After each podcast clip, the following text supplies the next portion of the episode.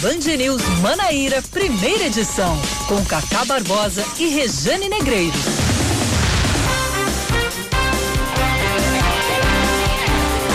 9 horas 28 minutos em João Pessoa, 9 horas 28 minutos na Paraíba. Bom dia, bom dia, bom dia. Hoje, alegria, alegria. É sexta-feira, uhul, dia 28, dia 18, 18 de dezembro de 2020. Começando mais uma, mais uma edição do Band News Manaíra, primeira edição comigo, Cacá Barbosa, e com ela, vírgula, sempre ela, dois pontos, Rejane Negreiros, várias exclamações. Bom dia, Rejane. Bom dia, Cacá, e bom dia para você que está com a gente neste dia, este que é um dia para lá de especial, não só porque é sexta-feira, mas porque hoje é o aniversário do amor da minha vida, minha irmã Regina Negreiros, aquela que me inspira, aquela que também me fortalece, que é guarida, que é porto seguro, que é arco, sempre me impulsionando como uma flecha adiante. Regina, te amo, feliz aniversário, que Deus te abençoe. Então tá aí, um beijo também para Regina, muito gente boa, uma figura Ei, minha irmã é massa, né? É, gente boa demais, é gente boa demais. Gosto muito dela, gosto muito de Regina, tenho um carinho gigantesco por ela. Regina, um beijo bem grande para você também, muita paz, saúde. Papai do céu te abençoe, te proteja, te ilumine, te mantenha essa figura fantástica que você tem é. sido. Um beijo grande. Única. Única. Te amo. Única. Um butu pra tu. Você é coisa de irmão. É. Nem me imito. 929, então vamos aos destaques desta sexta-feira, 18 de dezembro do ano da graça de 2020. Vamos embora.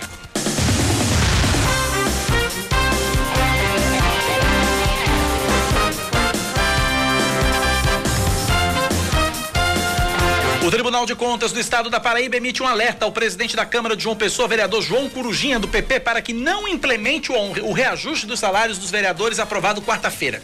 De acordo com o conselheiro André Carlos Torres Pontes, há indício de violação ao princípio da impessoalidade e da anterioridade já que a mesa diretora, composta por, vereador, por vereadores reeleitos, colocou o assunto em pauta após o pleito municipal de novembro. O alerta foi publicado hoje na edição do Diário Oficial Eletrônico do TCE. De acordo com o texto aprovado pela Câmara, a partir de 2021, o salário dos vereadores passa de 15 mil para 18.991 reais e o do presidente da Câmara de 19.500 para 24.600 reais.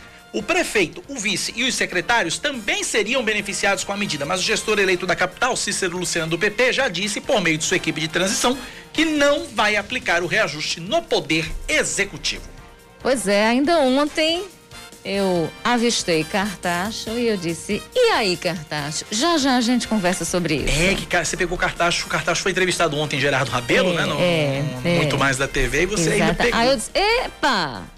E aí já já a gente e fala aí, o que sobre ele isso, disse, outras coisas. Tchan, tchan, tchan, tchan. Tan, tan, tan, tan, Cenas dos próximos capítulos. É. Aí aquela, congela, aquele congelamento assim, você, você chegou em Cartacho assim, e aí? Avenida Brasil, isso, exatamente isso, Samara Gonçalves. Aquela, aquela, aquela, aquela cara de cartacho de espanto olhando para você assim, e a cena congela, tipo Avenida Brasil. Foi e aí daqui a pouco a resposta. Já já. Samara Gonçalves é aqui. é fantástica, ela já, já captou a referência. Só aqui Só na aqui Band, na News. Band News. Vamos lá, gente. Vamos lá, seguindo. Olha, o governador da Paraíba, João Azevedo de Cidadania, se reúne logo mais com o prefeito eleito de Campina Grande, o Bruno Cunha Lima, que é do PSD o objetivo do encontro, marcado para as 10 da manhã no Palácio da Redenção, é discutir ações conjuntas de enfrentamento da pandemia. Depois da reunião, João Azevedo e Bruno Cunha Lima concedem entrevista à imprensa. A ministra Laurita Vaz, do Superior Tribunal de Justiça, nega o pedido de liberdade feito pela defesa do irmão do ex-governador Ricardo Coutinho, do PSB, Coriolano Coutinho. Ele foi preso no último dia 9 de dezembro, acusado de quebrar as regras de uso da tornozeleira eletrônica e segue na penitenciária de segurança média juiz Hitler Cantalice, em Mangabeira. A decisão de Laurita foi proferida ontem, exatamente um ano depois de Coriolano ser preso pela primeira vez, suspeito de integrar uma suposta organização criminosa que teria desviado 134 milhões de reais em recursos da saúde e da educação da Paraíba. Vamos tocando porque a Justiça Eleitoral tem até hoje para diplomar os prefeitos, vice-prefeitos, vereadores eleitos em novembro. Uma resolução do Tribunal Regional Eleitoral da Paraíba estabelece que, em razão da pandemia, a data e o formato da entrega dos diplomas fica a critério das juntas eleitorais de cada cidade em Campina Grande, o prefeito eleito Bruno Cunha Lima, o vice Lucas Ribeiro, os 23 vereadores foram diplomados ontem durante uma cerimônia transmitida via internet. Em João Pessoa, sem qualquer tipo de cerimônia, o prefeito eleito Cícero Lucena, o vice Léo Bezerra, os vereadores eleitos, 27, né, e os suplentes acessaram o site disponibilizado pela Justiça Eleitoral e emitiram o diploma que foi digitalmente certificado. Ontem estava todo mundo tirando fotinho, mostrando diploma nas redes sociais. Ontem eu apresentando segunda edição com a Aline Guedes, a Aline descreveu a situação perfeitamente. O cidadão acorda, né? O cidadão hum. acorda de manhã cedo, aí vai de pijamão, vai no banheiro, escova o dente, lava o zóio Para tal, aqueles que escovam. Né? Vai lá, escova o dente, tira a remera do zóio, aí vai no computador, acessa o site, tô diplomado. Pumba diferente mesmo, né? Diferente, é. que a gente tava acostumado. A gente tava acostumado àquelas cerimônias ali no, no Pedra do Reino, né? Todo mundo rindo, É, mas eu, eu, eu, eu a gente sabe que existe essa liturgia é. tudo, mas eu acho que a gente tem que evoluir nesse sentido mesmo, é. sabe? E outra coisa, é. quanto não custa uma, uma, uma, uma cirurgia? Quanto não custa uma cerimônia daquela, hein? O valor de uma cirurgia. O valor de uma cirurgia. Boa, Rejane. Sensacional. Rejane sempre me salva, por isso que eu te amo, Rejane. São 9h34. O, o plenário do Supremo Tribunal Federal decide que a vacinação contra o coronavírus deve ser obrigatória. Ao todo, 10 ministros votaram nesse sentido, com exceção de quem, de quem, de quem, de quem? Nunes Marques. O ministro Ricardo Lewandowski, relator do caso, destacou que ninguém deve ser coagido a se imunizar. No entanto, a corte decidiu que estados e municípios devem adotar medidas restritivas contra quem se recusar. Ontem, o presidente Jair Bolsonaro voltou a dizer que não vai tomar vacina contra a Covid-19 e que, da parte dele, nenhuma punição vai ser adotada. Esportes, Rejane. Premiação no futebol mundial, os detalhes com Arthur Covre. O centroavante Robert Lewandowski do Bayern de Munique é eleito o melhor jogador do mundo da última temporada pela FIFA. Ele superou Messi e Cristiano Ronaldo, que foram os outros finalistas. A melhor jogadora foi a inglesa Lucy Bronze, ex-Lyon, atualmente no Manchester City. Jürgen Klopp do Liverpool foi eleito o melhor técnico pela segunda vez. O alemão Manuel Neuer venceu como melhor goleiro e o brasileiro Alisson entrou para a seleção da temporada. O prêmio Puskas de gol mais bonito ficou com o som do Tottenham. Destaque ainda para o FIFA Fan Award, concedido a torcedores. Venceu o Marivaldo da Silva, brasileiro, que caminha quase 60 quilômetros para ver o esporte. Essa do Marivaldo é que encheu a gente de orgulho. O cara sai, o cara mora no interior de Pernambuco, mora na cidade de Pombos, no interior de Pernambuco. Toda vez que o esporte ia jogar na Ilha do Retiro, e era a época de que podia ir a campo, né, que os estádios eram abertos, o cara andava 12 horas, percorria 60 quilômetros a pé no Canelinha, Nossa. de casa até o, o, estádio do esporte do Recife, na Ilha do Retiro, só para assistir o jogo do esporte. Aí ele foi o prêmio, aí ganhou o prêmio do FIFA Fan Award 2020, o pernambucano legal. da cidade de Pompos. Que muito legal. bacana isso, muito bacana. São 9h36 na Paraíba. Band News. Tempo. Sexta-feira na capital paraibana, de acordo com a meteorologia, deve ser de sol o dia todo, com muitas nuvens e pancadas de chuva pela manhã e à noite. Mínima de 24 graus, máxima de 30. Neste momento, na capital paraibana, termômetros marcam 28 graus. Em Campina Grande, semana terminando com previsão de sol entre nuvens, chuva passageira durante o dia, mas tempo firme à noite. A mínima é de 21 e a máxima hoje pode chegar aos 30 graus. Tá pertinho agora, já faz 27 graus neste momento em Campina Grande. 9 horas 36 minutos na Paraíba, 9:36. Você ouvinte pode interagir com a gente pelo nosso WhatsApp 9911 9207 9911 9207. Deixa eu trazer as primeiras participações aqui. André Bom dia, Cacá. Por favor, informe se quem estava para receber a última parcela do auxílio emergencial no mês de dezembro vai receber ou não. Ah, sim, não tem tá coisa. Previsto, né? né? Não existem informações se foi encerrado o auxílio neste mês. Não, o auxílio emergencial ele, ele paga até dezembro e somente a partir de janeiro é que não tem o pagamento. Ah, tá certo? Então tá aí, André. Um abraço para você.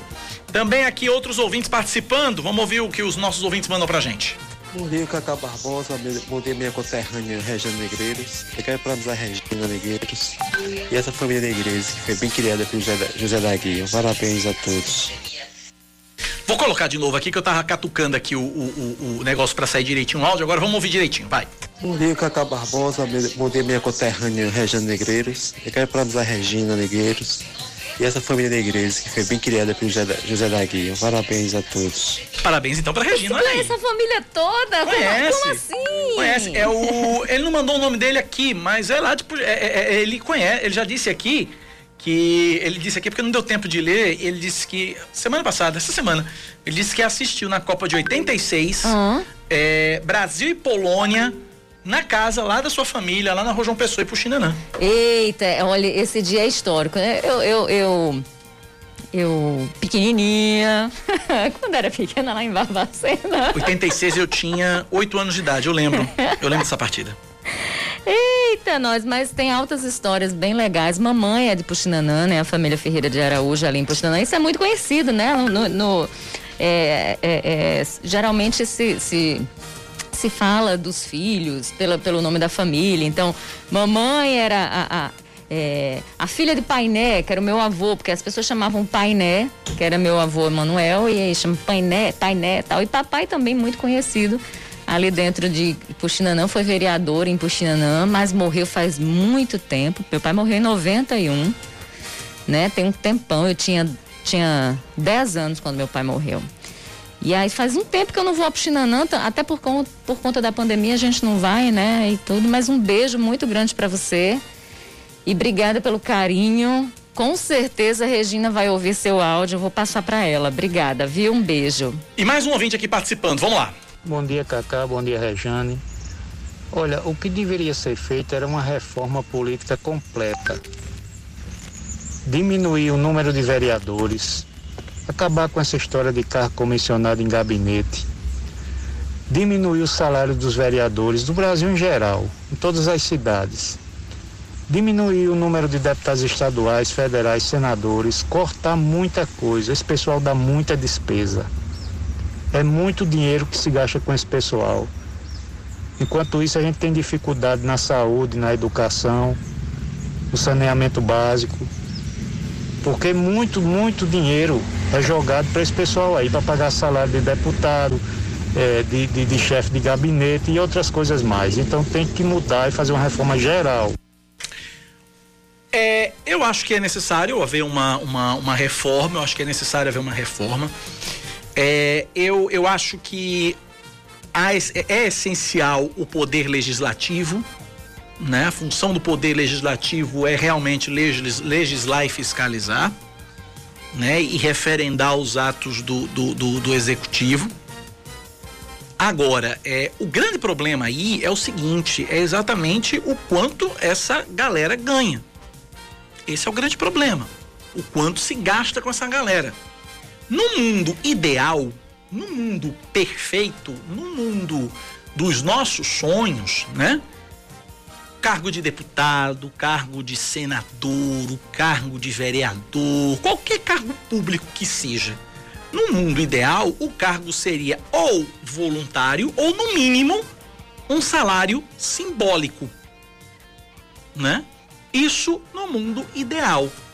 Só que nós não estamos no mundo ideal estamos no Brasil, onde tudo pode acontecer. É, eu, eu, eu, eu concordo, eu, eu acredito, penso que a gente tem que ter uma reforma política, né? Não só ela, mas uma reforma partidária. Um, né? Porque a gente passa por reformas eleitorais, enfim, mas a gente precisa de reformas que sejam de fato é, que consigam promover os ajustes que são necessárias para a melhoria do serviço, para a eficiência do serviço. A gente só tem que ter cuidado com a criminalização da política. Exatamente. A gente não pode cair dentro né, dessa, dessa pegadinha, dessa casca de banana, porque a gente precisa dessa política porque a vida da gente ela é torneada, baseada e, e, e, e, ela repercute também a partir, construída a partir de decisões políticas. Por isso que, que a, a, a Aristóteles dizia que, que o, o, o, o homem é um ser político. E de fato nós somos. Nós somos seres sociais, nós somos seres políticos. A política não se resume apenas à política partidária, mas é interessante que a gente observe, que a gente participe. A nossa participação é essencial.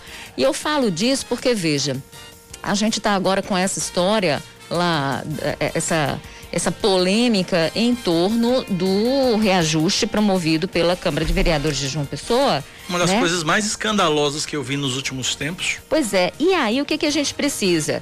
A gente precisa do legislativo, a gente precisa do executivo e do judiciário, que são três poderes importantes dentro de um regime democrático. Quando essas instituições se enfraquecem, a democracia se enfraquece Exatamente. também. Exatamente. O que a gente precisa mais é, a gente precisa de fato que a fiscalização aconteça, a gente precisa que o controle também aconteça.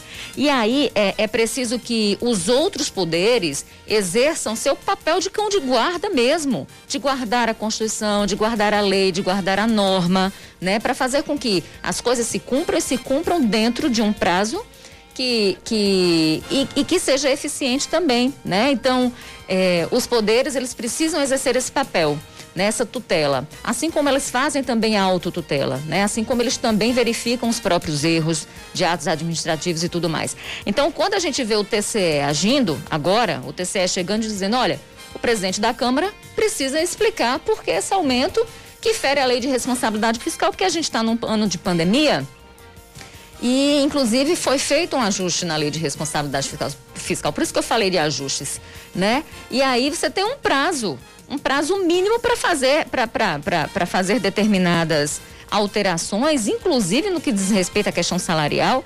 E esse prazo não foi respeitado, fora outras coisas que você, outros desrespeitos que você tem. É, deixa eu, para quem está ligando o rádio agora, deixa eu contextualizar a história. É, hoje, hoje o Tribunal de Contas do Estado emitiu um alerta está publicado na edição de hoje do Diário Eletrônico do TCE, é, um alerta assinado pelo é, conselheiro André Carlos Torres Pontes, é, que pede que, a, que o, o, o, presidente da Câmara de João Pessoa, vereador João Corujinha do PP, explique, é, adote medidas de prevenção ou de correção com relação ao reajuste dos vereadores. O que, que são medidas de prevenção ou correção? Não aplicar o reajuste, né?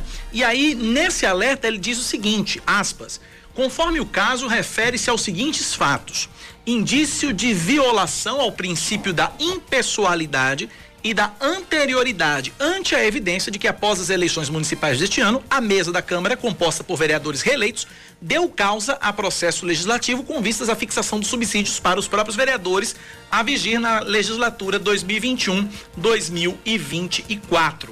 Uh, e aí é exatamente a questão da que a gente já falou aqui várias vezes sobre uh, o fato de não se poder votar reajustes após as eleições, porque aí aconteceria a história de você legislar por legislar em causa própria. E muitos do que votaram Alguns dos que votaram pelo reajuste não foram reeleitos, não vão estar na próxima legislatura, mas, muita, mas muitos também estarão na próxima legislatura e legislaram por causa própria. Exemplos do, do próprio presidente, João Corujinha, e da vereadora eh, Elisa Virgínia, que estava na mesa na, durante a sessão e que leu o projeto, né? E que leu o projeto de uma forma que quase que ninguém sabia no que estava votando. Não, Se não mas... fosse o Lucas de Brito para acordar, chamar o feitor e dizer, ei, peraí, vem cá, que projeto é esse? Eu só tô ouvindo número aqui. É, o Damásio chega e diz, vai votar mesmo esse documento? Né? Amanhã e aqui vai estar tá tudo cheio. Aí o Corujinha diz: e o que é que tem? O que é que tem? Deixa pra lá. E o que é que tem? E nesse amanhã, que foi o dia seguinte, quando nós voltamos à Câmara de Vereadores de João Pessoa, a sala de imprensa estava insustentável. Não tinha água para as pessoas beberem e o ar-condicionado não funcionava. Juliana Teixeira, que fez a cobertura, chegou aqui dizendo: Olha, eu tô aqui, eu, foi a manhã inteira sem tomar água, com o ar-condicionado fechado, ou seja, é, desligado, ou seja, foi de propósito? Para a imprensa não ficar lá? Não sei, parece que sim, é o que parece. Claro. E aí a Juliana Teixeira chamou todos os vereadores, vem cá, vem cá. O único que ela conseguiu falar que estava lá foi o Lucas de Brito, que se posicionou contra isso. Ele que não foi é, reeleito. É, como é que passagem. a gente vai votar um projeto pelo número? Eu não sei do que se trata, presidente, ele perguntou ao Corujinha. Né? E aí o Corujinha dizia, não, isso se trata de uma revisão. Corujinha disse que se trata de uma reposição salarial. Revisão, revisão. Né? Ninguém revisa para baixo, né? Só revisa para cima. Olha que negócio legal. Cima. E é interessante isso, né? Porque falta, você, a gente percebe claramente que existe um atentado contra a transparência, né? E quando se fala aí o TCE de transparência em pessoalidade e, e, e tá falando também de moralidade, né? Porque uma coisa vai levando a, a gente, outra. Você tá falando muito bonito. Deixa eu botar, chamar, botar o termo na, na história, chama-se má fé. É, mas isso, má fé, má é má fé, não é, tem outro é, nome. É. E aí. Não é... tem outro nome. Até tem, mas eu me recuso a dizer aqui. E aí o vereador Milanês Neto, vereador Milanês Neto, na hora de falar, e o vídeo tá, tá muito claro, o vídeo da sessão, ele diz assim: reclam, é, só reclamam de salário quando é que a gente, o legislativo vem falar, só reclamam de, do salário do legislativo, do reajuste do, do legislativo. Ninguém reclama do aumento do judiciário e dos outros poderes. Ninguém quem, cara Ninguém pálida. quem, cara pálida. É. Porque a gente fala disso o tempo todo. Ainda ontem eu falava por aqui e quem acompanha o meu trabalho, o nosso trabalho aqui na Band News, sabe que a gente fala vez por outra da caixa preta. Eu chamei de caixa de Pandora, na verdade, a caixa de Pandora que é o judiciário que precisa ser revisto, porque existem sim altos salários, existem penduricalhos que transformam na verdade o subsídio que não deveria ultrapassar o teto da Constituição Federal, que é de 39 mil e um quebrado, e os salários passam de 100, 200 e muitas vezes mais que isso. É preciso revisar? É. Né? Então, só que uma coisa, uma discussão não invalida a outra. Isso é o que a gente tem que dizer aqui. Uma discussão não invalida a outra. E aí eu estou aqui, Caca Barbosa, com os documentos ação civil, na verdade, ação civil, ação popular, na verdade, uma ação popular que foi que é do Instituto Projeto Público. Eu estou aqui com a cópia do documento, mas não só o Instituto o IPP entrou com uma ação popular. Temos outras pessoas que entraram com ação popular. Por isso que eu estava falando, veja, os poderes eles têm que exercer controle, eles têm que ser cães de guarda, mas nós, sociedade civil, também precisamos fazer isso. E nós temos esse levante sim. Além do IPP como uma, uma organização é, é, é, sem fins lucrativos, uma organização que nasce do desejo de uma sociedade ali de promover mudanças, de fazer valer o direito do cidadão, mas a gente tem também pessoa do povo, ali CPF, Uhum, entrou, pessoas, né? uhum. Pessoa física entrando na justiça, entrou na justiça para tentar anular esse, esse, esse reajuste. Então, a ação popular do IPP, veja o que ela pede. Pede a suspensão liminar com a consequente decretação de nulidade, ou seja, pede para anular o projeto de lei 2285 que vem da Câmara de João Pessoa e que está pendente de sanção do prefeito eh, Luciano Cartacho. Né? Ele, aí a, a ação diz que essa lei, que supostamente gerou efeitos concretos, ela se equipara à ata administrativa e por isso pode ser atacada via ação popular. Então ela aqui explica por que está entrando com ação popular. Certo. Dizendo que esse é um instrumento, é o remédio que cabe para isso. E aí, é, é uma, é um documento com 17, com 17 é, páginas, mas que alguns trechos chama por demais a atenção, porque o, o Instituto não conseguiu, Cacá Barbosa, o documento, o documento ali. Procurou em todo canto, não teve transparência alguma por parte da Câmara nesse sentido também. Porque além de não falar da, do, do, do- do aumento lá na Câmara na hora da votação, também não disponibilizou o documento. E aí o que foi que eles fizeram? Eles saíram juntando uma série de outras coisas a essa ação, incluindo o próprio vídeo da, da sessão que fez o reajuste né, do, do salário dos vereadores, que aí pega prefeito, vice-prefeito, secretários e que causa um impacto muito grande aos cofres públicos. E aí, no finalzinho dessa ação, é, o, o IPP diz o seguinte: que existe uma patente violação à anterioridade aplicada à matéria, qual seja o reajuste da remuneração dos vereadores, do presidente da Câmara, prefeito, vice-prefeito, secretários. Trata-se de verdadeiro espantalho jurídico fiscal, porque não houve a observância da anterioridade, não houve a ausência, se percebeu uma ausência de autorização específica na lei de diretrizes orçamentárias para concessão da vantagem ou do aumento de remuneração, porque isso precisa estar ali na lei de diretrizes orçamentárias. Por isso que se fala de anterioridade da lei também, né? Porque existem prazos para que as coisas possam ser aplicadas de forma legal. Fala-se também no descumprimento do regime de, da, de responsabilidade fiscal aplicável ao estado de calamidade pública. E aqui eu quero lembrar que a gente está vivendo um problema de enfrentamento da coronavírus, né, do coronavírus, da Covid-19, e que exatamente por conta desse momento, desse momento de pandemia, União e estados decretaram estado de calamidade, não é verdade? Uhum. Então, exatamente por isso, não se pode. A, a, a, a, a gente tem, a partir desse estado de calamidade, a vedação expressa de concessão a qualquer título, vantagem, aumento, reajuste ou adequação de remuneração a membros do poder, servidores e empregados públicos, enquanto perdurar o estado de calamidade. A gente saiu do estado de calamidade?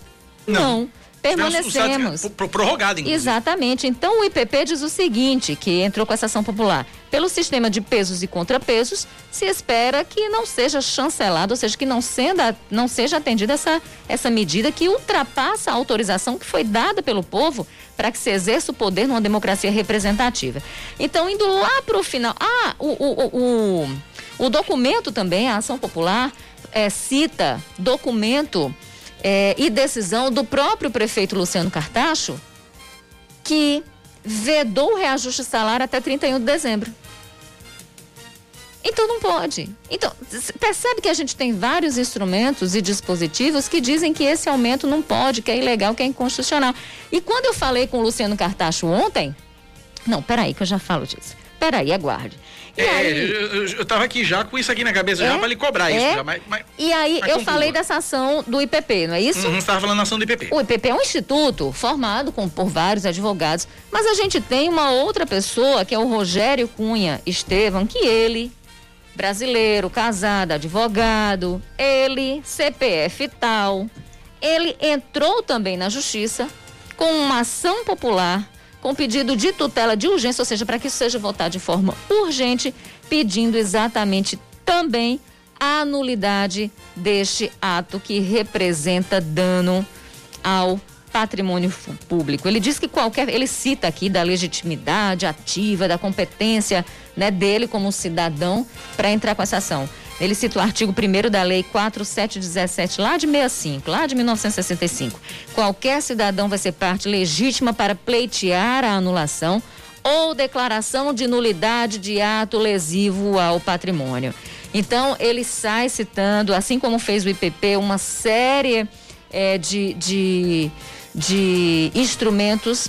Ele cita também a questão é, é, ele cita leis complementares, fala de probidade, improbidade administrativa, enfim, é uma ação também extremamente bem construída, né, bem costurada e que no final ele diz, olha, eu peço aqui como pessoa do povo e a lei me autoriza a isso que este este reajuste seja seja anulado, né? E quando ele cita a lei complementar número 173 de 2020, que é aquela que eu citei, da calamidade, né, ele traz aqui o artigo 8, na hipótese que trata a lei tal, União, estados, Distrito Federal, municípios afetados pela calamidade pública decorrente da pandemia ficam proibidos até 31 de dezembro de 2021 de conceder a qualquer título vantagem, aumento, reajuste, adequação de remuneração a membros de poder ou órgãos, servidores, empregados públicos, militares.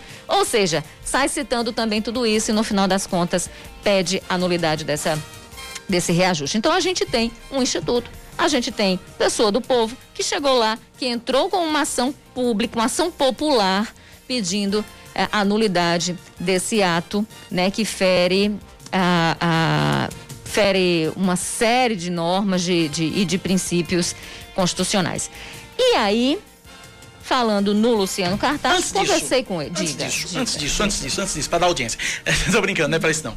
É, só para complementar a história, é, esse reajuste, ele também contemplaria prefeito, vice-prefeito e secretários. Hum. Ontem, o advogado Walter Agra, que integra a equipe de transição do prefeito eleito João Pessoa Cícero Lucena, afirmou que não vai ser implementado o reajuste no poder executivo. Vamos ver o que é que, é, o que, é que Walter Agra disse para nossa equipe. Caros ouvintes, em relação a essa questão alusiva ao aumento de salário de prefeito e vice-prefeito, o prefeito eleito Cícero Lucena pede para informar que ele não aumentará em nenhum centavo o seu salário de prefeito ou de, do vice-prefeito para o ano que vem, o ano de 2021. Ele receberá exatamente o mesmo valor que receber o prefeito Luciano Cartacho em dezembro de 2020. Portanto, ainda que seja dado aumento, ele não implementará um aumento para ele próprio ou para o vice-prefeito enquanto se estiver nesse período de pandemia e enquanto a prefeitura não tiver toda organizada. Portanto, para 2021, sem perspectiva de aumento para o prefeito e o vice-prefeito. Então tá aí, Regiane Negreiros. O advogado Walter Agra dizendo que o prefeito Cícero, prefeito eleito Cícero Lucena não vai implementar o reajuste. Pois é, e aí a gente tem ah, um momento que é pandêmico, um momento que é uma crise sanitária que também traz crise econômica e que não tem sentido algum esse reajuste. Aí teve um vereador que falou assim: se eu soubesse que mil reais ia, iam fazer isso, eu, eu tinha ficado de fora dessa.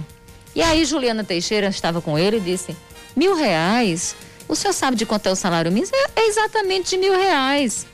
Então, um simples reajuste. Menos de cem reais. Um, um, simples reajuste, nesse, porque ele fala de mil reais para o primeiro ano, 2022, uhum, é. depois mais 2023, mais mil, mais, do, mais mil em 2020. Porque seja, no final da história, de 15 para 18,991, arredondando para 19.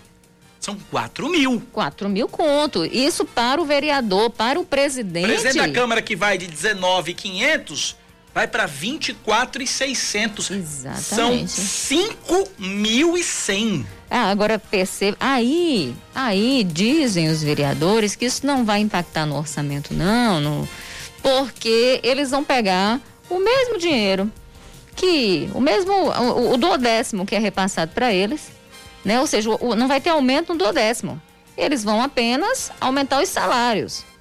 É, o do décimo fica é. no mesmo valor. É, eles vão mexer apenas ali dentro. Mas essa essa decisão, essa, esse aumento, ele é, é, é efeito cascata, gente.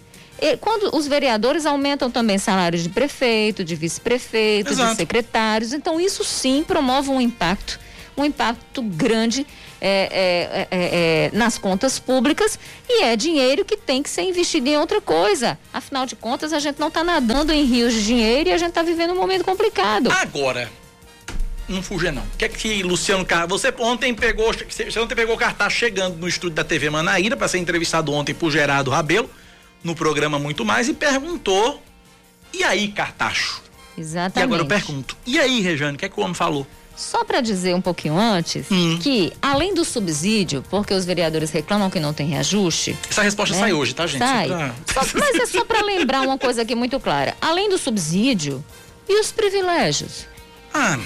Que vem com o cargo. Os, é, né, é, é, é, é, gasolina, é celular, é tanto, são tantas outras coisas Afinal, isso não é salário? Porque quando eu vou ser contratada por uma empresa que me oferecem X de salário, me dizem também, mas aqui você vai ter plano de saúde, é você vai é, ter auxílio à alimentação, você vai ter décimo quarto salário. Participação é, lucros, Tudo etc. isso não é. passa a fazer parte do que se ganha? É. Então, pelo amor de Deus, não vamos ter, não, não, não, não vamos ser demagógicos, né, aqui, demagogos. Então, eu conversei com o Cartacho, eu estava ali apresentando o programa, Cartacho estava no outro lado do estúdio, eu fiz, Cartacho, e aí? Né, Cartacho meio ali tentando tirar de tempo, mas disse, isso ainda não chegou para mim, isso é com a Câmara. Eu disse, não, mas vai chegar para sua assinatura. Não é? Isso não vai ficar para Cícero assinar. Isso vai ficar para sua assinatura. É agora, a atual gestão. E aí, Cartacho disse: olha, eu proibi. O rea... A gente não tem salário, a gente está oito anos sem reajuste, oito, onze anos sem reajuste, alguma coisa que ele me fala, falou sobre isso. Mas eu tenho um, um, um documento meu, uma, uma decisão minha de proibição de reajuste de salários na época, por causa lá daquela crise 2015, ali lembra da uhum. crise econômica grave e tal, proibido o reajuste de salários. E agora a gente está entrando em outra crise, que é a pandemia, né? Que também traz, é crise sanitária, mas que traz crise é, é orçamentária, que traz crise econômica. Então, ele disse: olha, e essa proibição, essa vedação vale até o dia 31 de, de de dezembro. Então perceba que a gente tem vários instrumentos que eles conversam, eles dialogam, dizendo que não pode. Não pode. Né? Tem um decreto que é da União por conta da calamidade, tem um decreto do estado, tem um decreto da prefeitura dizendo não pode fazer isso, né? E aí ele disse, é, tem que ver agora se vai passar, tal. Eu disse não.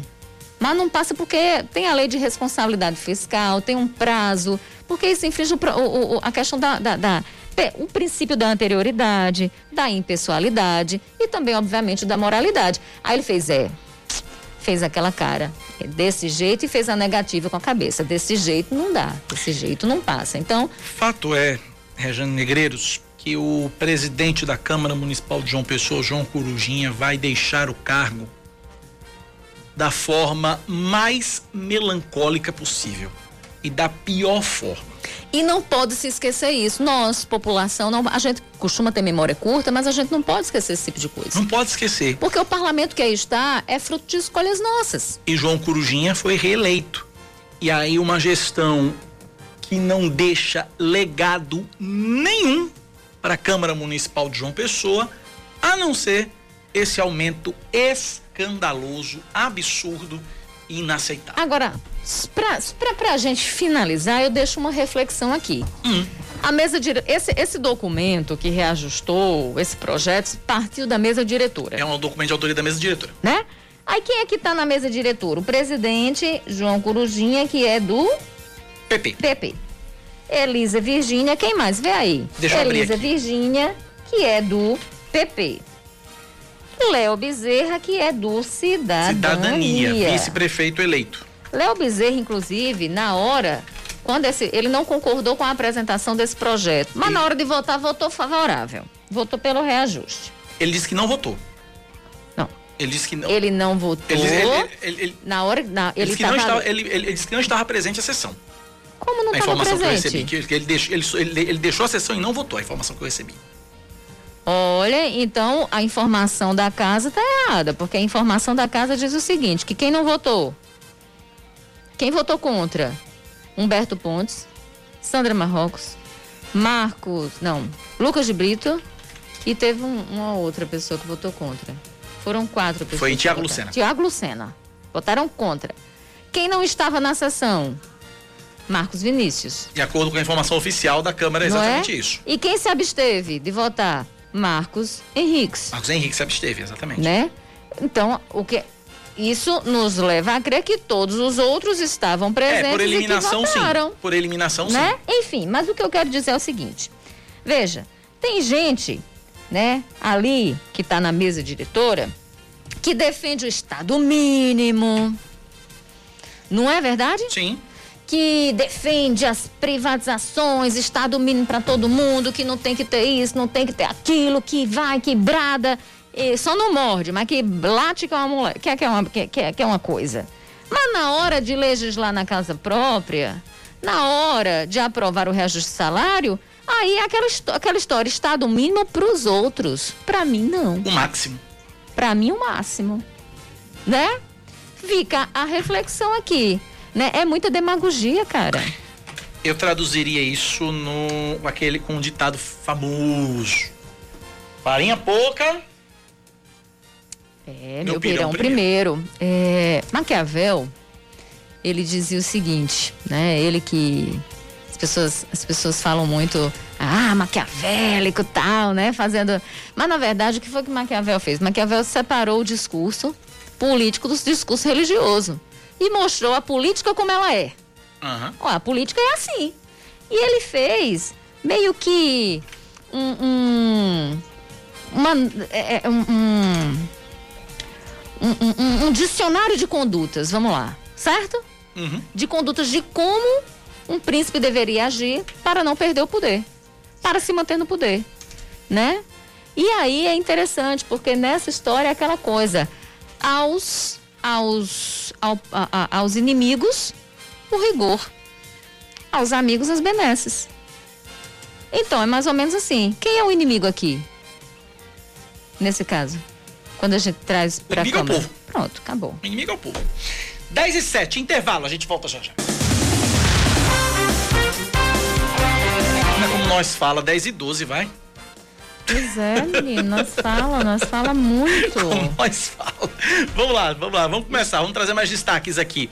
Por seis votos a um, o Tribunal Regional Eleitoral da Paraíba decide caçar o mandato da prefeita de Mamanguape, Maria Eunice Pessoa, do PSB, e da vice Baby Helenita, do PRTB. A chapa eleita em 2016, ou seja, cujo mandato termina agora, dia 31, foi caçada por abuso de poder político e econômico.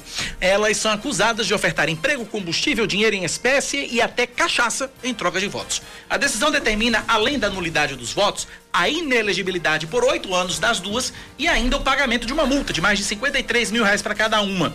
A ação de investigação judicial eleitoral, que resultou na condenação, tem como base um áudio gravado pelo filho de uma candidata a vereadora, no qual a filha da prefeita, Ismane do Nascimento Pessoa de Nóbrega, é flagrada em uma reunião tentando comprar o apoio de vereadores da oposição. Maria Eunice Pessoa foi reeleita em novembro, desta vez tendo o doutor Zenóbio do Republicanos como vice e com 62,90% dos votos, derrotando Fabrício Sales do PP. Menina, até cachaça? Até cachaça. Tá danado. Vamos lá, olha, o senador paraibano José Maranhão, do MDB, que trata de uma insuficiência respiratória ocasionada pela Covid-19, já respira sem a ajuda de aparelhos. Coisa de acordo boa. com. Pois é. De acordo com o boletim médico divulgado ontem, o parlamentar de 87 anos segue internado na unidade terapia intensiva, de terapia intensiva do Hospital Vila Nova Estar em São Paulo, com um quadro clínico estável, consciente, ainda sem previsão de alta da UTI. Maranhão é o senador mais idoso do Brasil, foi internado em João Pessoa dia 29 de novembro, dias depois transferido para uma UTI aérea na capital paulista. Seguindo com mais um destaque para você aqui na Band News FM, o arcebispo da Paraíba, Dom Manuel Delson, emite um alerta aos sacerdotes para a necessidade de não relaxar com as medidas sanitárias para evitar a propagação da Covid-19 nas igrejas. Dom Delson faz um apelo para que se evitem eventos que possam provocar aglomerações, como reuniões de pastorais ou carreatas. Preocupado com o crescimento no número de contaminações pelo coronavírus, o arcebispo chamou atenção para o risco de fechamento das igrejas. Pois é, gente, olha, hoje é o último dia para a adoção de cartinhas é, é, escritas por crianças, né, para a campanha Papai Noel dos Correios 2020.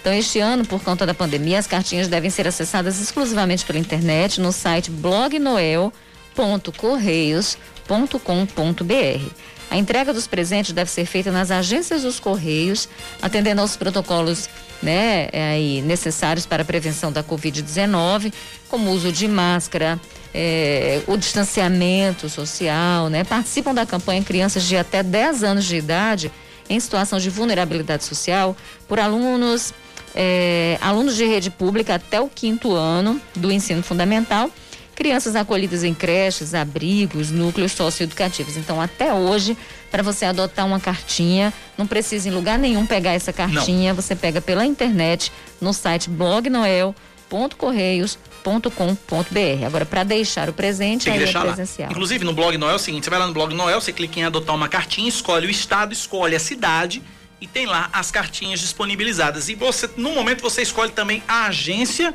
onde você vai entregar o presente. Tá tudo lá direitinho. blognoel.correios.com.br em função da pandemia, presos do regime semiaberto devem seguir para o regime domiciliar caso façam parte do grupo de risco para a Covid-19 e estejam em presídios superlotados. A determinação foi feita ontem pelo ministro do Supremo Tribunal Federal, Edson Fachin, atendendo a um pedido da Defensoria Pública da União. Não vão poder mudar de regime os presos que cometeram crimes com graves ameaças. Esportes Regiane Negreiros. Vamos lá falando de esportes, porque o destaque do líder do Brasileirão vem agora com Aline Fanelli. Presidente eleito do São Paulo, Júlio Casares afirma que Kaká poderá fazer parte de um grupo de inteligência para auxiliar no futebol do clube. O novo mandatário tricolor deixou claro que o ex-jogador não quer ser remunerado. Eu não tenho dúvida que o Kaká vai nos ajudar de forma voluntária. Falou, Júlio, eu quero continuar como estagiário, eu estou aprendendo. É esse tipo de humildade de quem quer ajudar o São Paulo que nós estamos muito felizes nesse momento. Então contamos com o Kaká sim, no tempo certo. Vamos ter outras conversas, mas ele vai nos ajudar muito. Casares acredita que terá uma resposta positiva de Raí hoje sobre a permanência dele no cargo até o fim da temporada. Só para deixar claro, o Kaká em questão não sou eu. 10 e 16 na Paraíba, 9911-9207 é o nosso WhatsApp, é o WhatsApp da Band News FM, 9911-9207. Vários ouvintes participando aqui da nossa programação sobre o assunto do reajuste da Câmara de João Pessoa. Vamos ouvir. Bom dia, Cacá. Bom dia, Rejane. É, Cacá, você tem razão no que você falou aí, né? Por que tantos privilégios para poucos, né? É, o, tudo que você falou aí é, é, é, uma, é uma utopia, né? É, no Brasil, política é sinônimo de enriquecer, né? Esse povo vem, entra na política com o intuito de se dar bem, né? De enriquecer ele, a família e seu grupo. E o povo que continue na lama, né? Nas ruas esburacadas, nos ônibus superlotados e sujos, né? Vivendo do, do, do, de um salário escravagista, né? Que já tem o um nome de mínimo. E por aí vai, cara. É uma vergonha total esse país e essa política podre, infelizmente podre, que nós temos e convivemos com ela diariamente. Um abraço, bom dia, bom final de semana. JB Artes, Colina do Sul. Valeu, JB Artes, obrigado pela um abraço. participação. Pois é, por isso que a gente precisa participar. É verdade. Por isso que a gente precisa cobrar, porque, veja, a repercussão tá tão grande que exatamente pela repercussão que a mídia, veja o papel da mídia profissional, responsável, como, como, é, como é importante, né? Fazendo essa mediação, esse meio de campo, trazendo esses assuntos para o debate público, né? Para, para a esfera pública. Porque a gente debate e isso acaba servindo, gente, como pressão para que os outros poderes deixem de ser inertes e ajam exercendo seu papel de controle. Exatamente, exatamente né? isso. Mais participações aqui. Bom dia, creio que a imoralidade está em o próprio poder votar o seu próprio aumento salarial. Pode até ser legal, mas, o mas é ilegítimo e imoral, na minha opinião. O não, não é legal, não. É exatamente essa a questão, porque eles estão votando exatamente sabendo que Seria vão receber. se fosse antes da eleição, mas é, é imoral ainda. É, ainda, ainda né? Não... e aí é. eles poderiam votar, eles não saberiam para que se seriam eleitos se seriam reeleitos, é. enfim, não, não saberiam quem era o prefeito, quem seria o prefeito, nada disso. Mas não deixa de ser imoral, isso né? aí é, é fato. Mas além de ser imoral, é, é ilegal mesmo. Vamos ouvir, mais, mais participações. O próprio... Bom dia, Cacá, bom dia, Rejane, Sim. bom dia a todos os ouvintes aí da Band News. É, referente a esse comentário é, sobre o aumento aí do legislativo. É, ouvi aí a, a, a, o ouvinte aí comentando que ninguém fala aí do, do aumento do judiciário. Rapaz, não vamos comparar o, o, judiciário com o legislativo não, porque eles passam a vida toda estudando. E o legislativo não, é, somos nós que colocamos eles lá. É, muitos não têm formação, é, alguns é, mal sabem escrever o próprio nome, entendeu? Então não vamos comparar não, entendeu? É, meu nome é Jefferson Lima. É, eu até entendi o, o, o, sentido da comparação do ouvinte e realmente faz um certo sentido, porque pelo menos no judiciário o pessoal estudou, o pessoal sabe ler, sabe escrever, entende de lei, sabe o que é constitucional, sabe o que não é.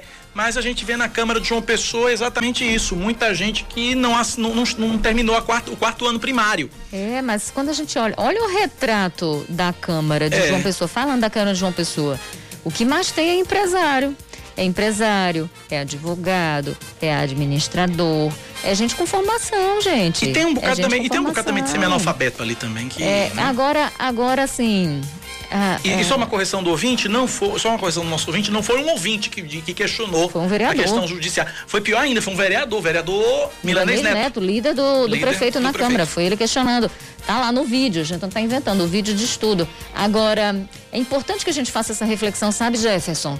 Porque a gente está falando de altos salários, a gente tem um teto constitucional que é de 39 mil e um quebrado, que teve, foi reajustado, era 33 e foi reajustado em plena crise, né? Isso também causou um rebuliço muito grande, mas enfim, são, as, são os acordos que existem entre, entre poderes, muitas vezes, né, para fazer determinadas coisas não andar e outras andarem. Vocês é. me entendem? agora, agora, rapidamente nesse sentido, a gente precisa questionar, porque existe esse teto de 39 mil, mas tem juízes que ganham 100, 200, 300 porque são penduricalhos, é. gratificações que fazem Até essa cabeça engorda. do contra-cheque, o resto que não entra é, no salário entra com gratificação. É uma forma de driblar o teto constitucional. E a gente precisa discutir isso, porque isso é só uma mostra, é, só um, é um retrato da imensa desigualdade, né? Tem muita gente que estudou e que ganha um salário mínimo também. Exatamente, exatamente. Vamos lá então, para a gente concluir aqui essa rodada, é... Junielson do Bessa, fala Junielson. Bom dia, Cacá e Rejane. Uma breve discordância com o ouvinte que mandou um áudio aí falando que a gente não poderia comparar o judiciário ao, ao legislativo.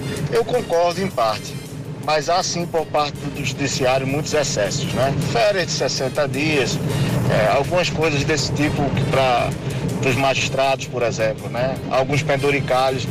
e, e, de certa forma, isso é que perpetua a, a falta de fiscalização e do sistema de freios e contrapesos de, de um poder para o outro. Porque fica naquela, todo mundo tem telhado de vidro, ninguém joga pedra, né? É, o Junielson lembrou, a gente já tinha falado Pô, aqui dos penduricários, a gente acabou de legal. falar dos penduricários, Julia- Juni- o Junielson falou antes do nosso comentário, mas ele lembrou a história das férias, né, do, do, do são judiciário. dois, são dois recessos, E hoje- gente. inclusive, hoje começa o recesso Hoje começa mais um. Então veja, a gente já vem de uma hoje hoje pela manhã eu, eu tomava café falando sobre isso. Gente, a gente já vem de trabalho remoto. A gente já vem de, de- a gente tá no meio de uma crise. A gente tá falando tanto, sabe, em cortar privilégios e isso não deixa de ser. Porque um trabalhador comum não para quatro meses por ano. E- e aí- quatro meses E aí, por ano Rejane, parado. e aí vem um exemplo de onde a gente menos espera. Vem de Brasília, vem do Congresso Nacional. Estão discutindo exatamente não haver recesso nesse, nesse, nesse fim de ano, né? Para compensar esse período de pandemia que as coisas pararam lá e tal. Pra você ver. Pra gente finalizar aqui essa rodada, bom dia, amigos. Essa fala de que estamos há oito anos sem reajuste é absurda, porque trata-se de uma carreira ou de um mandato. Quando você se candidata, você sabe quanto vai ganhar ou não. Deus ajude o povo, porque, esse representa, porque esses representam eles mesmos. Pois é, carreira e mandato. O problema é que tem gente que faz carreira Faz de carreira. mandatos. Alexandre Souza, perfeito seu comentário, está do mínimo para os outros, para mim o máximo, aí não dá. Parabéns para sua irmã. O Alexandre Souza também mandando parabéns para sua irmã. Obrigada, Alexandre. E agora a última das últimas pra gente pro intervalo, que já são 10 e 23 Falamos demais de novo nesse bloco. Vamos lá. Bom dia, Cacá. Bom dia, Re... Rejane. Dois poderes podres que nós temos no nosso país: o poder político e o poder judiciário. Porque o poder judiciário aumenta o próprio salário e ninguém pode ir contra ele, né? Já o poder político faz também a mesma, a mesma safadeza de aumentar o próprio salário, mas tem o poder judiciário para combatê-lo, certo?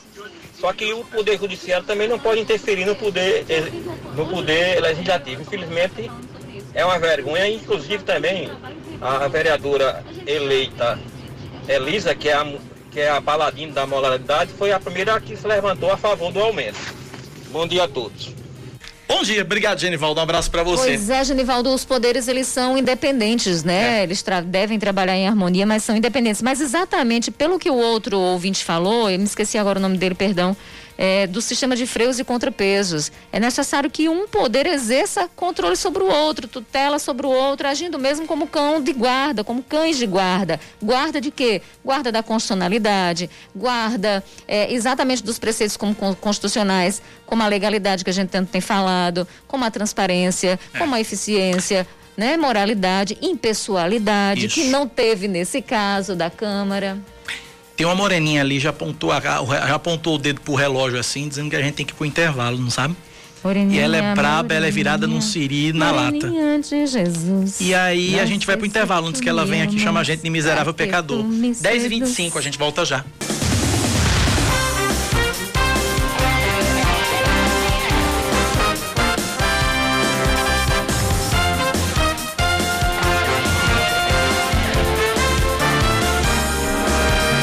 E meia, a Polícia Civil confirma que o assassinato do ex-prefeito de Bahia, Expedito Pereira, foi premeditado e três pessoas são apontadas como suspeitas de participação no crime. Duas delas já estão presas, sendo uma delas o sobrinho do ex-prefeito eh, Ricardo Pereira, que seria o mentor do homicídio. O, de acordo com a polícia, eh, um outro suspeito, identificado como Leão Nascimento, é quem aparece nas imagens de câmeras de segurança, tirando duas vezes contra Expedito. O terceiro suspeito, Jean Carlos, que teria usado a moto no dia do crime, permanece foragido. A delegada Emília Ferraz informou que a principal linha de investigação está relacionada aos bens do ex-prefeito. Expedito Pereira foi assassinado a tiros na manhã do dia 9 de dezembro no bairro de Manaíra, em João Pessoa. Olha, o senador Ney Suassuna, do Republicanos, está de volta às atividades parlamentares após a ausência de 14 dias por causa da Covid-19. Paraibano participou da sessão plenária de ontem no Senado Federal, agradeceu as mensagens de apoio. Ney Suassuna, que está no exercício do mandato na- eh, em função da licença do titular veneziano Vital do Rigo do PSB, adiantou que o foco agora é continuar com as atividades parlamentares, votando e debatendo os projetos de interesse do país, trabalhando por mais recursos e investimentos para Paraíba. O Supremo Tribunal Federal determina o pagamento de pouco mais de 87 milhões de reais decorrentes de dívidas do antigo Fundef, Fundo de Manutenção e Desenvolvimento do Ensino Fundamental e de Valorização do Magistério para o município de Campina Grande. A decisão é do ministro Luiz Fux ao analisar um pedido de execução feito pela Procuradoria Geral do município. Os recursos devem ser destinados exclusivamente para ações e serviços na educação e vão ser transferidos para os cofres municipais nos próximos dias. No processo, o município pediu a suspensão dos efeitos de uma decisão do Tribunal Regional Federal da Terceira Região que havia travado o pagamento dos recursos a municípios por parte da União. O acumulado é relativo a verbas repassadas a menor pela União desde 1998. O juiz Euler Jansen, da 61ª Zona Eleitoral em Bahia, negou o pedido de recontagem de votos para um ex-candidato a vereador nas eleições deste ano. Sem apresentar provas, Advanilton dos Santos Amarante, do PTB, disse que houve divergência no resultado oficial do pleito. Ou seja, é, o pleito disse uma coisa, o TSE, o TSE as urnas disseram uma coisa, mas na contagem dele, é. o, o número era outro. Aí na decisão, o magistrado foi firme e questionou se a ação do ex-candidato se baseava no achismo ao afirmar inconsistências no processo eleitoral. Euler Jansen ainda explicou que o sigilo do voto e a cabine de votação servem para o eleitor trair mesmo a promessa de voto e ter a liberdade para escolher os seus representantes de acordo com sua vontade. Para completar, é, o magistrado pediu que o ex-candidato se conformasse com o resultado do pleito. Ele disse o seguinte: olha. Chora que aceita que dói menos. A justiça eleitoral tem mais o que fazer. É. E eu né, que estou acumulando né, atividades na Justiça Eleitoral e na Justiça Comum, tenho mais o que fazer. Em outras palavras, não foi isso. Não foi isso que disse o, o, o juiz, mas em outras palavras, eu acho que o juiz quis dizer, ah, meu filho, vá catar coquinho, vá. É, bem por aí. Vai arrumar o que fazer, né? vai arrumar uma lavagem de roupa. 10 e 33 o número de integrantes trabalhando com carteira assinada no Brasil quase triplica em um período de nove anos. Os trabalhadores registrados vindos de outros países saltaram de 55 mil em 2010 para 147 mil em 2019. Os números não incluem 2020, ano atingido pela pandemia.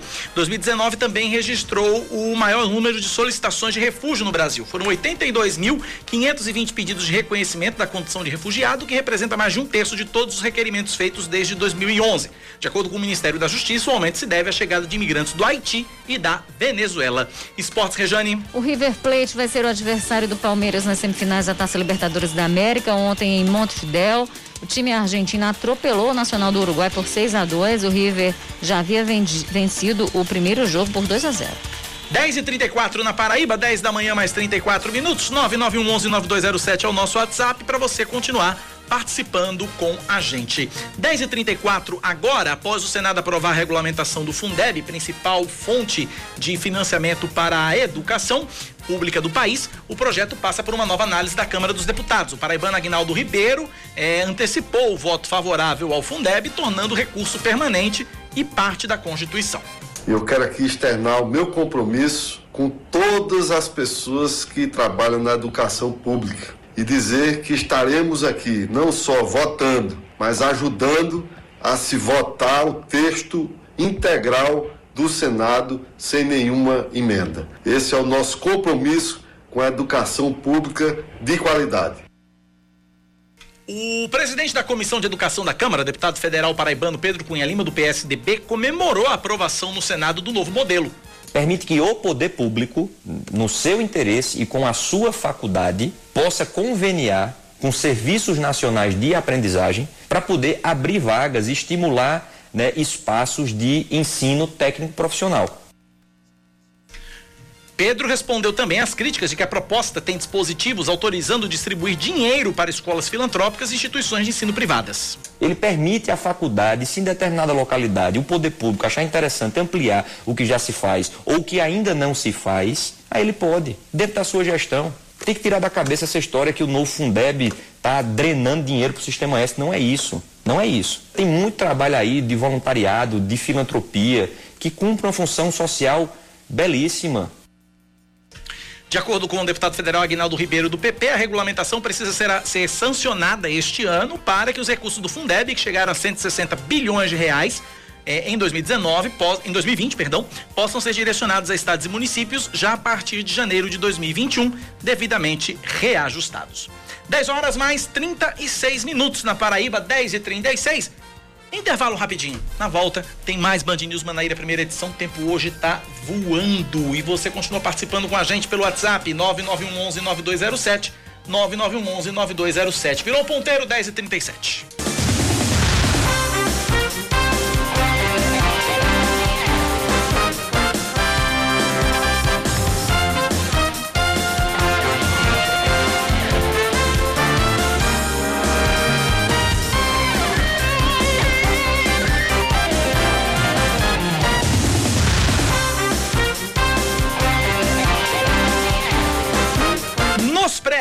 10 da manhã, 40 minutos. A gente segue com o último bloco do Band News Manaíra, primeira edição. A Paraíba confirma 1.278 novos casos de Covid-19 e 20 óbitos em 24 horas, sendo 13 registrados de fato entre quarta-feira e ontem, de acordo com o último boletim da Secretaria Estadual de Saúde.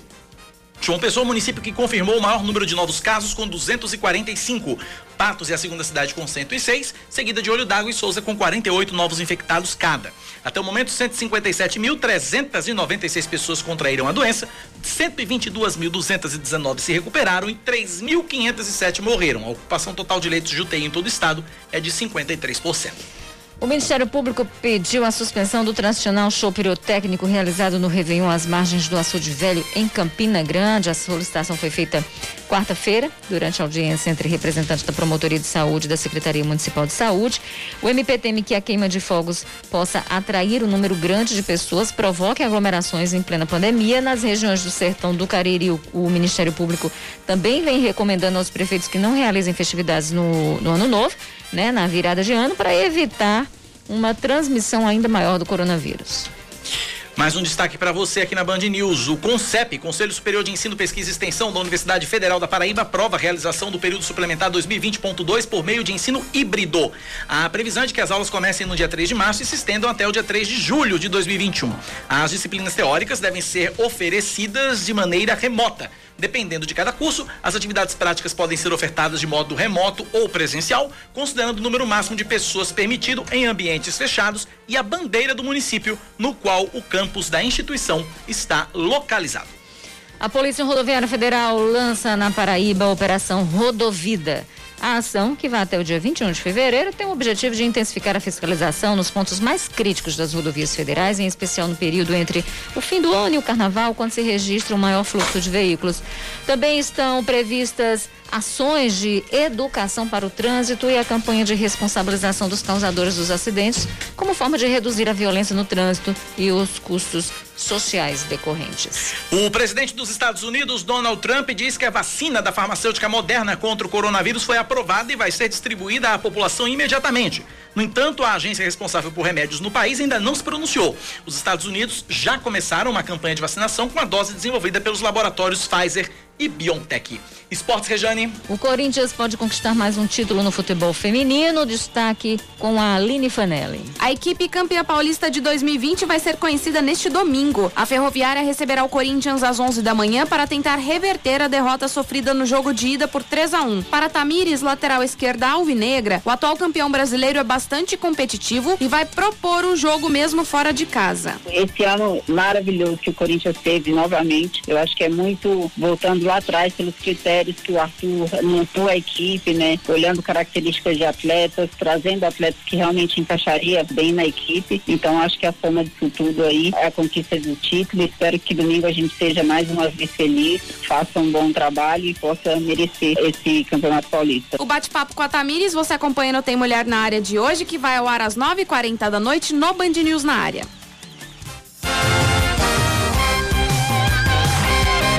10 e 44 na Paraíba, vamos para Brasília. Informações pela informações da disputa da pela presidência da Câmara dos Deputados. Nossa correspondente, a correspondente do Sistema Opinião na capital federal, Fernanda Martinelli, tem as informações. Bom dia, Fernanda.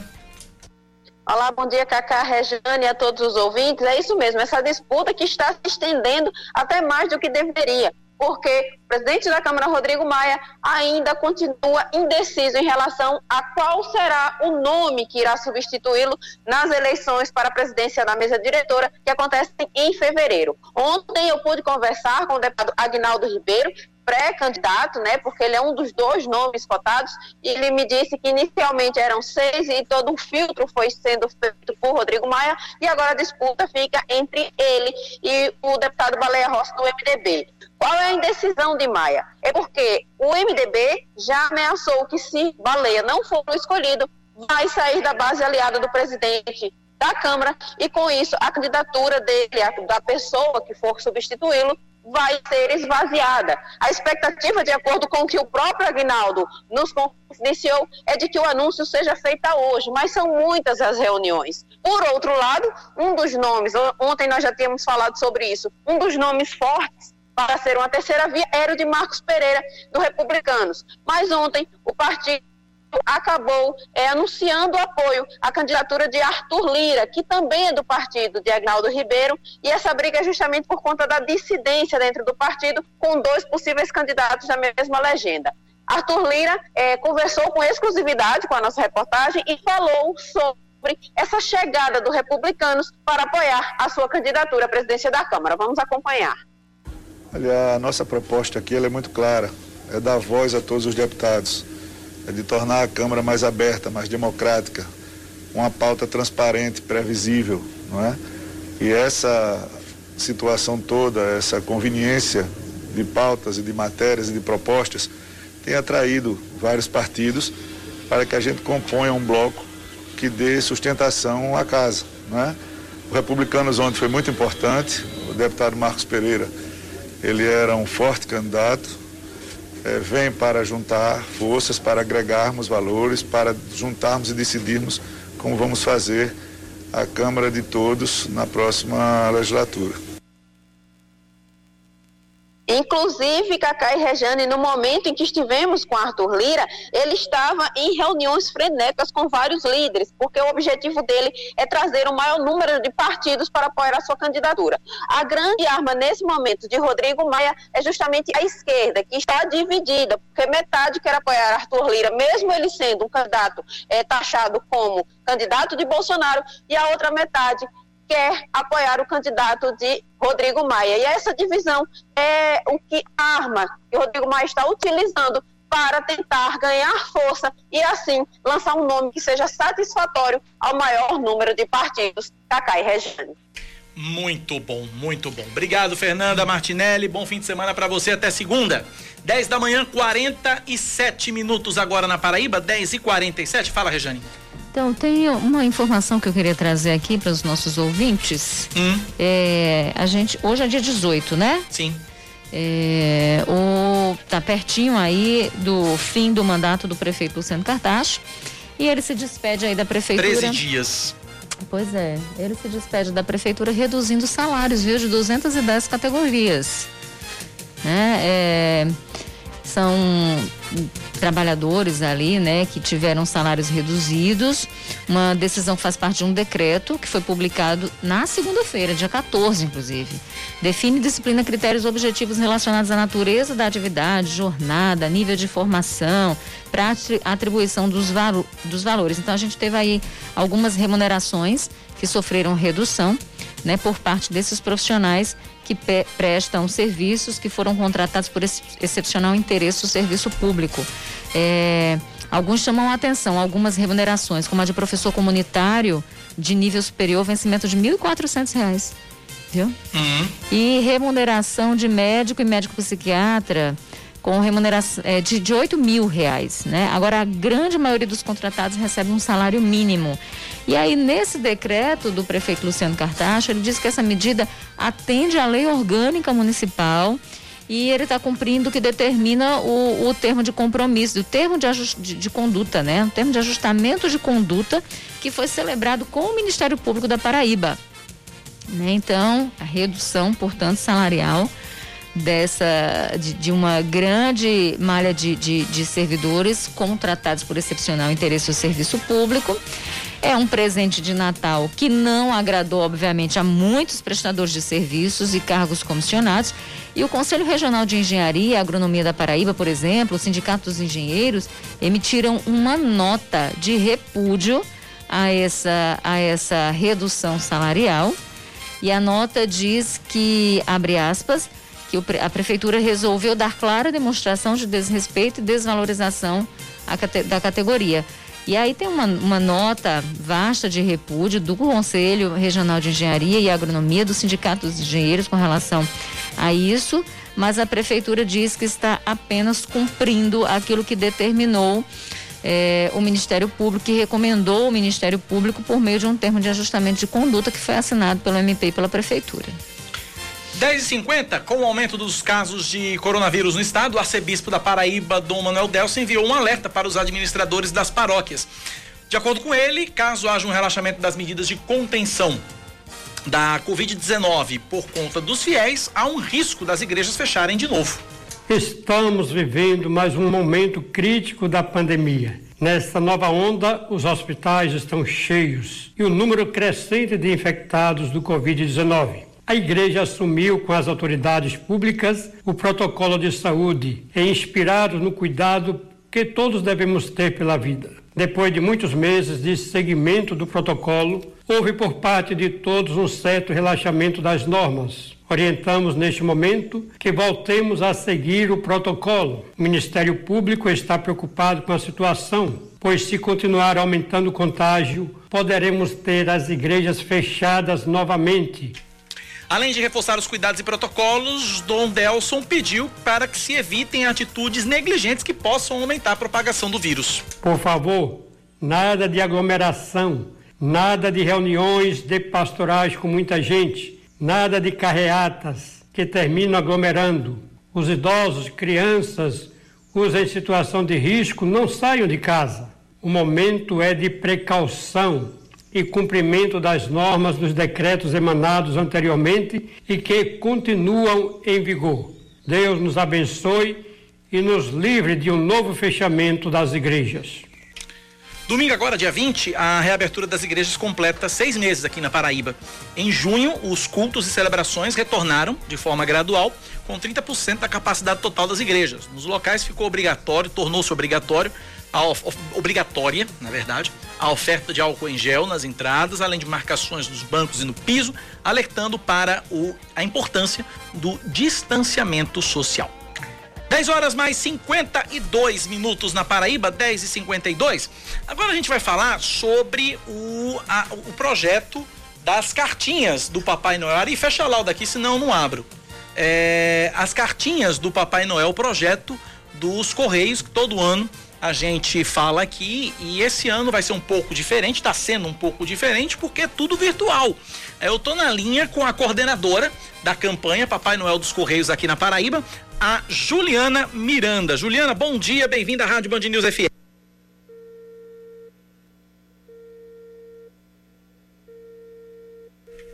Oi, Juliana, bom dia. Não, tá aqui. Vê aí se a Juliana tá na linha, Samara Gonçalves. Caiu, perdemos o contato, né? 10 horas e 53 minutos na Paraíba, 10 e 53. Uh, deixa eu trazer uma informação de trânsito aqui na Band News FM seu caminho. Olha, colisão com vítima agora há pouco, envolvendo três veículos no cruzamento da Américo Falcão com a Monsiona Almeida. Trânsito intenso no local devido ao fluxo estar somente por uma faixa. Agentes da CEMOB estão intervindo no local. São 10h53 na Paraíba. A Polícia Rodoviária Federal na Paraíba recuperou uh, ontem é, três veículos roubados que andavam e que circulavam adulterados. As ações foram registradas nos municípios de Mamanguape Queimadas. A primeira ocorrência foi na BR-101, em Mamanguape. É, policiais abordaram um veículo Kia por estar com o para-choque cobrindo a placa traseira. E aí foi constatado que no veículo havia vários indícios de adulteração, inclusive no chassi e no motor. É, o sistema foi consultado e foi identificado que era um veículo roubado em agosto, no município de Moreno, Pernambuco. Condutor e passageiro deram informações desencontradas, não confirmaram quem seria o suposto proprietário. Os dois foram detidos, encaminhados à Polícia Civil vão responder por receptação de veículo roubado. A outra ação foi na BR-104 em Queimadas. A, uma caminhonete Chevrolet S10 foi abordada e os policiais verificaram indícios de adulteração. E foi constatado que a, o veículo tinha sido roubado na Paraíba. O condutor disse que adquiriu o veículo através de um conhecido como troca de um automóvel dele, mais a quantia de 38 mil. O homem também foi detido por receptação. A terceira ocorrência também foi em Mamanguape, na BR-101. Um Onix foi abordado e os policiais, na fiscalização, descobriram que o veículo também tinha indícios de adulteração. E o veículo foi constatado que foi roubado em, em novembro de 2018 em João Pessoa. O condutor, de 33 anos, também foi detido, também foi encaminhado à polícia e vai responder pelo crime de receptação.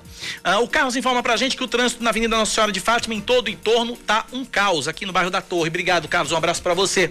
Agora sim, 10h55, a gente tá na linha agora, refizemos o contato com a Juliana Miranda, coordenadora da campanha Papai Noel dos Correios. Juliana, bom dia, bem-vinda à Rádio Band News FM.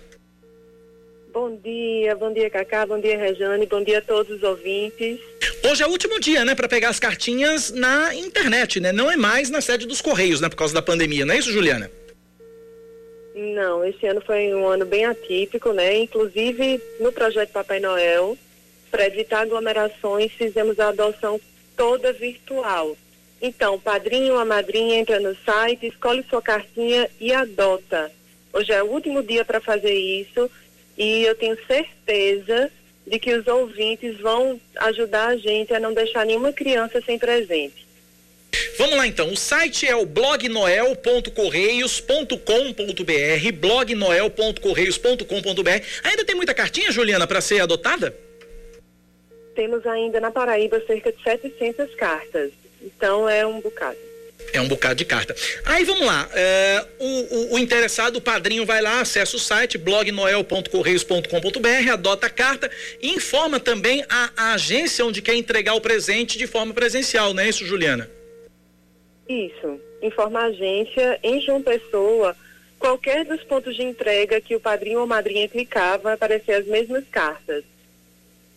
Certo? Em cada cidade, qualquer ponto de entrega vai aparecer as mesmas cartas. Então, entra no blog, clica em adotar agora, faz o cadastro no site, volta para a tela, escolhe o ponto de entrega e pode ler todas as cartinhas e selecionar as que quiser. Se alguém tiver qualquer dificuldade nesse processo, pode ligar para a gente no 83 3216 3521, que a gente ajuda a pessoa na hora a realizar essa adoção. 3216-3521 para quem tiver 21. qualquer. 21. 3216-3521. dificuldade. Muito Isso. bem. Aí vamos lá. Hoje é o último dia para adotar as cartinhas e para entregar os presentes. Qual é o prazo, Juliana? É, no caso seria até hoje, mas a gente vai receber até segunda-feira. Então, quem fizer essas adoções de última hora tem o final de semana inteiro para providenciar os presentes e na segunda deixar em qualquer agência dos Correios. Muito bem, até porque o Natal já está em cima, né? Natal, quinta-feira já é véspera de Natal, então tem, já, o, pra, Sim, os Correios têm pressa até para entregar para poder fazer essa entrega antes do Natal, esperamos, né? Exatamente. Quem já pegou sua cartinha, não esqueça de providenciar o presente e entregar também. A gente está não só esperando que essas 700 cartas sejam adotadas, como também quem já adotou que traga o presente. Quantas cartas foram entregues no total, Juliana? Esse ano na Paraíba tivemos cerca de 1.900 cartas. Então temos 1.200 cartas já adotadas e faltam algo em torno de 900 para adotar. Então fica aí a dica, gente. Você que tem condições e pode colaborar com a campanha, blog Noel correios.com.br. Qualquer dificuldade, 3216 3521, o pessoal te orienta na hora. Juliana Miranda, obrigado, Juliana, pela participação. Um forte abraço para você. Obrigada a vocês, obrigada. Vamos fazer o Natal da Solidariedade. Adota uma cartinha. É isso aí, vamos adotar. Vamos lá. 3216-3521, Juliana Miranda, ela é coordenadora da campanha Papai Noel dos Correios aqui na Paraíba. 10 e 59 Vamos embora? Vamos, vamos embora. Só trazer uma coisa aqui que me chama a atenção. Então, uma, hum. uma, turma de formandos da Universidade Federal da Paraíba. Ah, eu vi isso. Você viu? Eu vi. Eles entraram é, em 2016, a turma de 16.1 se formaram agora. E por que, que botaram na placa? E aí eles botaram na placa, né? É, Departamento de História, curso de licenciatura em História. É, reitora eleita pelo colegiado acadêmico, Terezinha Domiciana Dantas Martins. Reitor menos votado e empossado, Valdinei Veloso Gouveia. Pois é, o professor Valdinei vai ter que dormir com essa. 10:59. Tchau. Segunda-feira eu tô de volta cedinho, seis da manhã aqui na Rádio Band News FM. Convidar você para uma e dez, Rejane Negreiros em primeiro plano na TV Band Manaíra e amanhã sete da noite, depois do futebol, me acompanhar no Paraíba Urgente. Eu vou conversar, vou gravar o programa já já com. Por isso você tá bonitão. É, assim? por isso que eu tô arrumadinho. Vou conversar em instantes, vou gravar o programa daqui a pouco com o comandante-geral da Polícia Militar na Paraíba, Coronel Euler Chaves. O programa vai ao ar amanhã, sete da noite. Bom fim de semana, segunda-feira a gente se fala. Valeu, Rejane. Beijo. Veio o Band News Station. Tchau. Você ouviu Band News Manaíra, primeira edição.